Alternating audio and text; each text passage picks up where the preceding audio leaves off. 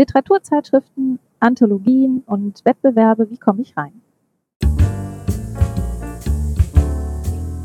Schreiben und Leben, dein Weg zum eigenen Buch.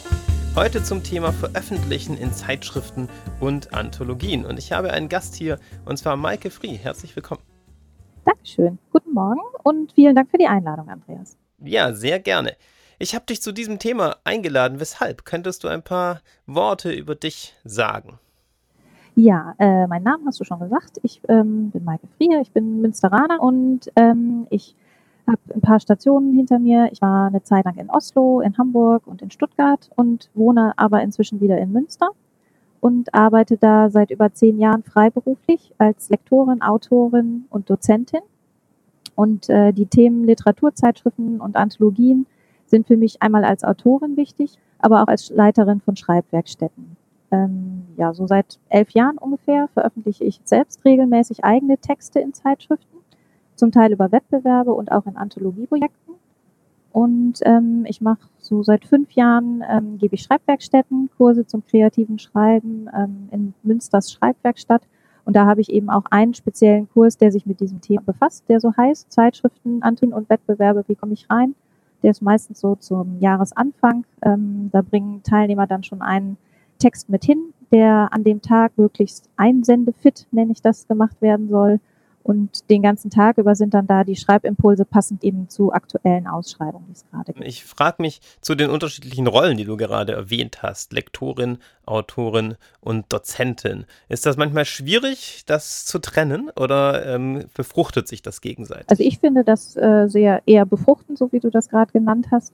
Äh, das beschneidet sich höchstens zeitlich, äh, alles unter einen Hut zu bekommen und äh, mhm. alles machen zu können. Aber ähm, ja, als Dozentin probiere ich ja immer wieder äh, kreative Schreibübungen aus und die nutze ich dann für mich als Autorin eben auch manchmal. Und ähm, wenn ich mit Autoren an Manuskripten als Lektorin arbeite, bekomme ich ja mit, was sie für äh, Hindernisse manchmal haben oder welche Fragestellungen und Probleme immer wieder auftauchen. Und das versuche ich dann in Übungen, Schreibwerkstätten aufzunehmen oder umgekehrt, wenn Leute da sagen, was immer wieder auftaucht, ähm, dann achte ich vielleicht darauf stärker bei nächsten Manuskripten, die ich bearbeite. Also ich finde, das ähm, passt alles ganz gut. Ja, sehr schön. Und als Dozentin bietest du genau zu diesem Thema ja auch ein Seminar an zum Thema Zeitschriften, also Veröffentlichen in Zeitschriften und Anthologien. Ich stelle mir das so vor, wenn ich jetzt da als Teilnehmer hingehen würde, dass es mich als erstes total interessieren würde, welche Möglichkeiten es eigentlich so grob gibt und sagen wir jetzt mal im deutschsprachigen Raum in dieser Form zu veröffentlichen. Könntest du da so einen ganz kurzen Überblick geben? Ja, ähm, das interessiert die Teilnehmer natürlich auch. Deswegen kommen sie, weil sie sich ähm, mit dem Thema beschäftigen. Und es gibt wahnsinnig viele Möglichkeiten. Und deswegen ist es auch gar nicht so leicht, da einen Überblick zu gewinnen. Also es gibt eine ganze Reihe von ähm, Hilfen im Internet, wo man sich Ausschreibungen angucken kann. Es gibt zum Beispiel die Internetseite Literaturport. Ähm, es gibt den Autoren-Newsletter The Tempest und äh, ein Newsletter der Autorenzeitschrift Federwelt und die Internetseite der Autorenwelt, zu der die Federwelt gehört. Und da kann man ganz guten Überblick gewinnen. Da kann man sich Sachen vorsortieren nach bestimmten Kriterien. Und zum Beispiel auch der Geest Verlag, der hat selbst sehr viele Anthologieprojekte und stellt immer wieder aktuelle Aufschreibungen auf seine Internetseite. Aber nichtsdestotrotz kostet das natürlich viel Zeit, sich zu überlegen, was passt zu mir, weil die ganzen Ausschreibungen sich sehr stark voneinander mhm. unterscheiden. Also es gibt ganz hochdotierte, so jährlich wiederkehrende Preise und natürlich auch wahnsinnig viele kleine Literaturzeitschriften, die neue Texte und neue Autoren suchen, die aber kein Honorar zahlen oder auch nicht zahlen können, wenn sie Texte veröffentlichen. Und da habe ich zum Beispiel in dem Seminar dann eben auch eine ganze Reihe da von Anthologieprojekten, aber eben auch von Literaturzeitschriften, dass man da einfach mal reingucken kann, sehen kann, wie sind die gemacht, was für andere Autoren sind da drin, passt das vom Stil her zu mir, wie sind die auch illustriert, mag ich das von der ganzen Aufmachung, möchte ich also in diesem Umfeld überhaupt auch erscheinen und würden mhm. die mich eventuell eben auch haben wollen. Und gerade mit den Literaturzeitschriften, denke ich, muss man eben auch immer ein bisschen gucken, an welcher Stelle bin ich so auf meinem literarischen Weg. Also ähm, passt das jetzt gerade zu mir? Also zum Beispiel, wenn ich gerade am Anfang bin, äh, denke ich, ist es für viele Leute ein guter Schritt, überhaupt erstmal in einer Literaturzeitschrift äh, zu veröffentlichen. Denn es gibt zum Beispiel Ausschreibungen, bei denen muss man Veröffentlichungen vorweisen, sonst kann man gar nicht teilnehmen. Und das müssen nicht immer komplette Buchveröffentlichungen sein, sondern häufig reichen auch Veröffentlichungen in anderen mhm. Literaturzeitschriften. Und dann kann das, kann die erste Veröffentlichung vielleicht in einer kleinen Zeitschrift eben so die Grundlage sein, der erste Schritt, um dann sich danach an größere Zeitschriften zu wenden oder an ähm, höher dotierten Wettbewerben teilnehmen zu können. Und so kann man sich da so ein bisschen Bausteine zusammensammeln und dann vielleicht eben auch an Ausschreibungen teilnehmen, womit man ja so ein größeres Renommee dann eventuell bekommen kann. Also es das heißt immer wieder, dass auch Verlage und Agenturen sich die größeren Wettbewerbe und die bekannten Literaturzeitschriften angucken und das so nehmen als äh, Scouts sozusagen. Ja, genau, wo man, wo man beginnen kann, wo man sich orientieren kann, was es alles für Angebote geben kann. Und meine nächste Frage ist auch gleich beantwortet, wie man da am besten beginnt, dass das für jeden natürlich selbst eine Entscheidung erst einmal ist, um sich da einzuordnen. Du hast es sehr schön den eigenen literarischen Weg genannt, auf dem man sich gerade befindet. Ich frage mich, ob man auch in Bezug auf Formate da so Tipps geben könnte. Hast du Ideen, womit wäre es gut, vielleicht zuerst zu beginnen? Gibt es Formate, die du empfehlen würdest? Ich denke jetzt zum Beispiel an Kurzgeschichten oder Essays oder Lyrik, äh, mit denen man beginnen kann zu versuchen, irgendwo zu veröffentlichen. Ich glaube nicht, dass man in die Richtung Format ähm, eine Empfehlung aussprechen kann, weil ich persönlich glaube, dass jeder das schreibt, was äh, ihm auch nahe liegt. Also natürlich probiere ich in Schreibwerkstätten und werden andere Schreibwerkstattleiter arbeiten, sehr verschiedene Sachen ausprobieren, dass auch jemand, der sagt, ich schreibe eigentlich Kurzgeschichten, auch mal ähm, lyrische Formate probiert oder, so wie du gerade sagtest, ein Essay. Aber an sich, denke ich, ähm, hat jeder ja schon auch eine gewisse Stimme in sich, die man trainieren kann und hat deswegen auch gewisses Material, mit dem man dann weiterarbeiten möchte und wo man gucken möchte, wo kann man das hinsenden. Aber wie gesagt, es gibt wahnsinnig viel auf diesem ganzen Markt. Was es zum Beispiel immer mal wieder gibt, sind so bestimmte Themen wie Weihnachten oder Urlaub oder so. Das kommt immer mal wieder vor. Also wenn man sagt, man ist in der Lage, zu solchen Vorgaben gut was zu schreiben, dann gibt es bestimmt immer mal wieder was, wo man das dann auch ganz gut verwenden kann. Aber sonst gibt es alles Mögliche. Die Hauptsache sind äh, sicherlich Prosa-Ausschreibungen, aber es gibt ganz viele Lyrik-Ausschreibungen und tatsächlich auch was für Essays manchmal auch ganz verrückte Sachen. Es gibt zum Beispiel die Literaturzeitschrift Asphaltspuren. Die hat immer eine Blitzaktion auf ihrer mhm. Internetseite und die nutze ich sehr gerne auch für Schreibimpulse, für Schreibstätten, die sehr speziell sind. Also die hatten mal, da sollte man einen Text zum Thema Schlaf einsenden und es durfte kein A drin vorkommen. Oder ähm, sie legen die Anzahl der Substantive fest, die in einem Text sein dürfen. Oder irgendwie ein Wortfeld, was mindestens 20 Mal im ganzen Text vorkommen muss oder einen Endsatz. Finde ich ganz schön, weil die immer nochmal so einen ganz anderen Impuls geben. Ja, ich musste gerade an meinen Weihnachts-Kurzgeschichten-Wettbewerb denken, den ich auf meinem Blog gestartet habe im letzten Dezember. Und ich war ganz begeistert, wie viele da mitgemacht haben. Ich war ganz hin und weg. Ich habe jetzt die Zahl nicht mehr im Kopf, aber ich glaube, es waren am Ende 50 ähm, Geschichten und es gab zu ähm, gewinnen ein, eine Teilnahme in einem Schreibseminar und jetzt im Juli in meinem Einführungsseminar wird auch die Gewinnerin dann äh, teilnehmen. Da freue ich mich auch schon sehr drauf.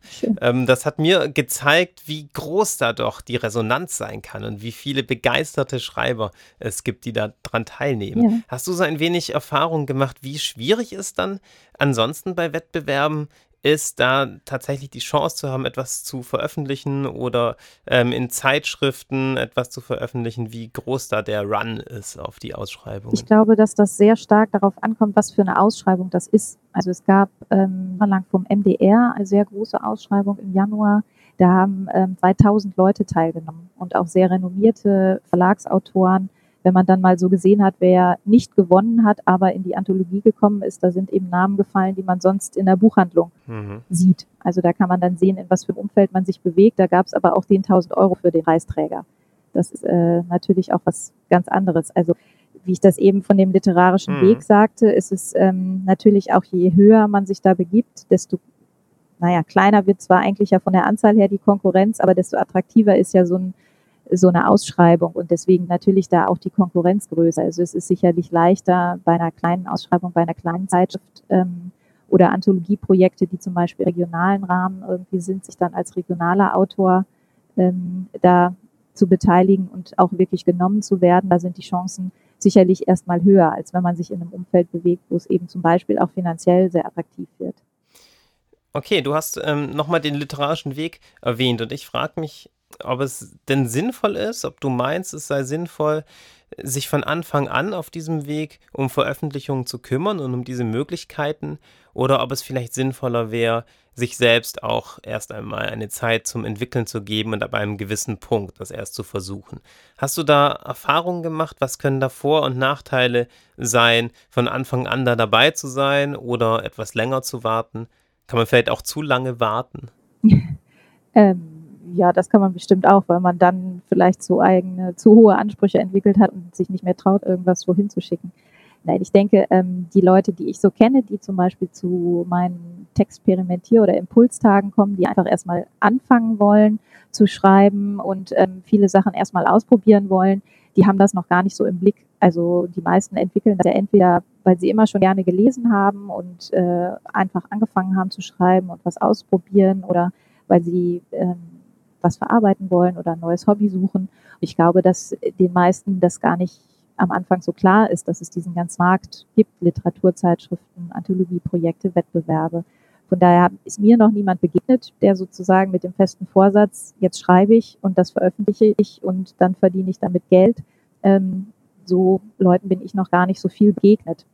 Ähm, und dann denke ich, ist es natürlich ähm, schon wichtig, sich auch realistisch einschätzen zu können. So wie du gerade nach der Konkurrenz fragtest, ähm, muss man natürlich auch da eine hohe Frustrationstoleranz haben. Also wie bei Absagen von Verlagen, wenn man Romanmanuskripte irgendwo hinschickt, wird man sicherlich auch ähm, sich an 20 Wettbewerben beteiligen und vielleicht gar keine Rückmeldung bekommen oder dann eine Veröffentlichung. Also ähm, das wäre schon sehr speziell, wenn man sich ganz gezielt Sachen raussucht und eine Sache wohin schickt und dann direkt da eine Veröffentlichung bekommt. Also äh, in der Regel muss man, glaube ich, da schon mit Enttäuschung oder Absagen umgehen können und auch wirklich sich realistisch einschätzen können, sind diese Texte jetzt wirklich gut genug oder nicht. Und dafür ist natürlich auch schön, wenn man mit anderen Leuten einfach im Austausch steht und da Rückmelden auch von außen bekommt und nicht nur so in seinem eigenen Saft köchelt und guckt, was kann ich, was möchte ich, wo will ich hin.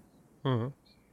Ja, ich finde es sehr schön, dass du das so als eine Art natürlichen Weg schilderst, dass es vielleicht gar nicht darum geht, gleich zu Beginn sich zu überlegen, wo kann ich wie publizieren, sondern dass das mit der Zeit sicherlich kommt. Und äh, dann finde ich auch ein wichtiger Aspekt der allgemeinen Entwicklung von Schreiben und Leben und dem Umgang damit ist, ne? zum Thema mit Enttäuschungen umgehen, zum Beispiel. Das ist sicherlich etwas, was nicht ausbleibt und dann kann es sicherlich ganz gut sein, auch nicht zu spät äh, damit zu beginnen, ne? das ähm, zu lernen und zu lernen, dass das auch ein Teil davon sein kann. Und dann hast du äh, gesagt, dass das Miteinander, zum Beispiel in Seminaren oder es können natürlich auch freie Schreibgruppen sein oder auch befreundete Autoren, ganz wichtig ist, um die eigenen Texte voranzubringen.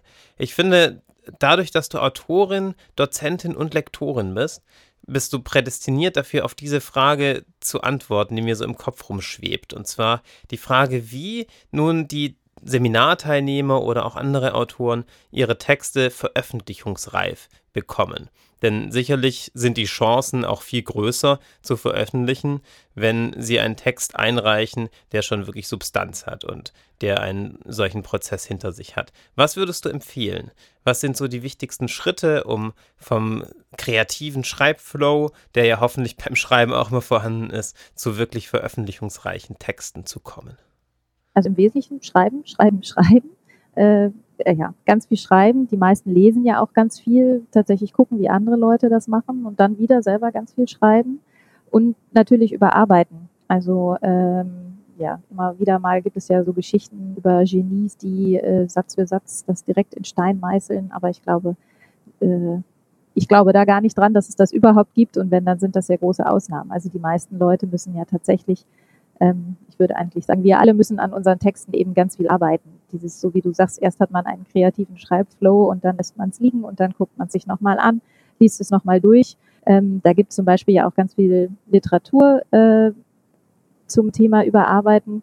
Meiner Meinung nach ist aber der Austausch mit anderen da am wichtigsten und am hilfreichsten. Denn irgendwie wird man ja doch betriebsblind für die eigenen Texte. Also auch große Autoren ähm, sehr bekannte, die in großen Verlagen veröffentlichen, haben deswegen ja auch immer noch Lektoren, mit denen sie an ihren Texten arbeiten, weil auch die irgendwann betriebsblind für ihre eigenen Sachen sind. Und da ist ähm, ja für uns normale Autoren ähm, das genauso wichtig, da jemanden zu haben. Und nicht immer sind da Familie und Freunde hilfreich, weil die äh, ja entweder gar nicht können, da eine hilfreiche Rückmeldung geben oder auch einfach nicht objektiv sind oder zu nett sein möchten. Ähm, und von daher ist es natürlich nicht schlecht, wenn man sich mit anderen Autoren austauscht. Und da gibt es sicherlich viele Foren im Internet, aber eben auch Schreibgruppen, regionale ähm, oder eben auch tatsächlich ja Schreibwerkstätten, Schreibkurse, die man besuchen kann, wo man das lernt. Also andere Texte so genau zu lesen, dass man da eine Rückmeldung geben kann, was derjenige da noch dran machen könnte und eben auch diese Kritik auszuhalten, dass andere Leute nicht immer begeistert von den eigenen Sachen sind und aber dann eben auch hinzuhören, was ist es, was daran hakt, woran muss ich noch irgendwie arbeiten und wie kann ich mich dann weiterentwickeln. Du hast jetzt ganz unterschiedliche Möglichkeiten genannt. Was ist so die beste Möglichkeit am Schreibseminar? Wodurch zeichnet sich ein Schreibseminar aus im Vergleich zu den anderen Möglichkeiten, hier weiterzukommen?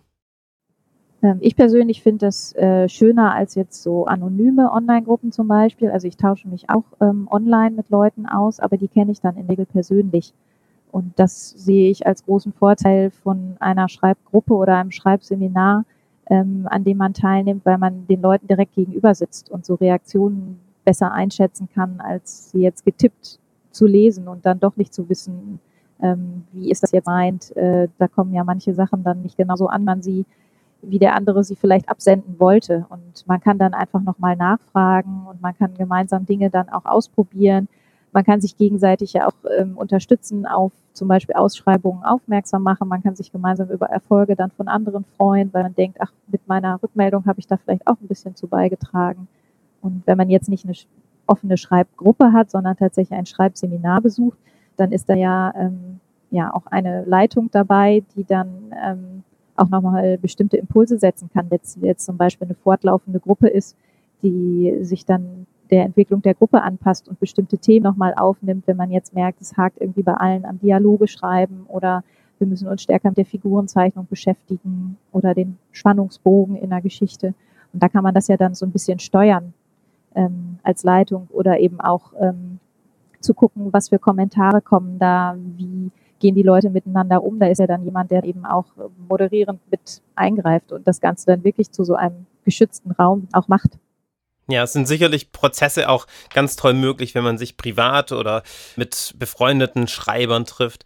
Es ist aber wahrscheinlich meistens etwas zielgerichteter in einem Schreibseminar und führt zu schnelleren, effektiveren Ergebnissen vielen Dank für die realistische Einschätzung und zugleich finde ich sehr motivierende Einschätzung zu dem äh, Thema.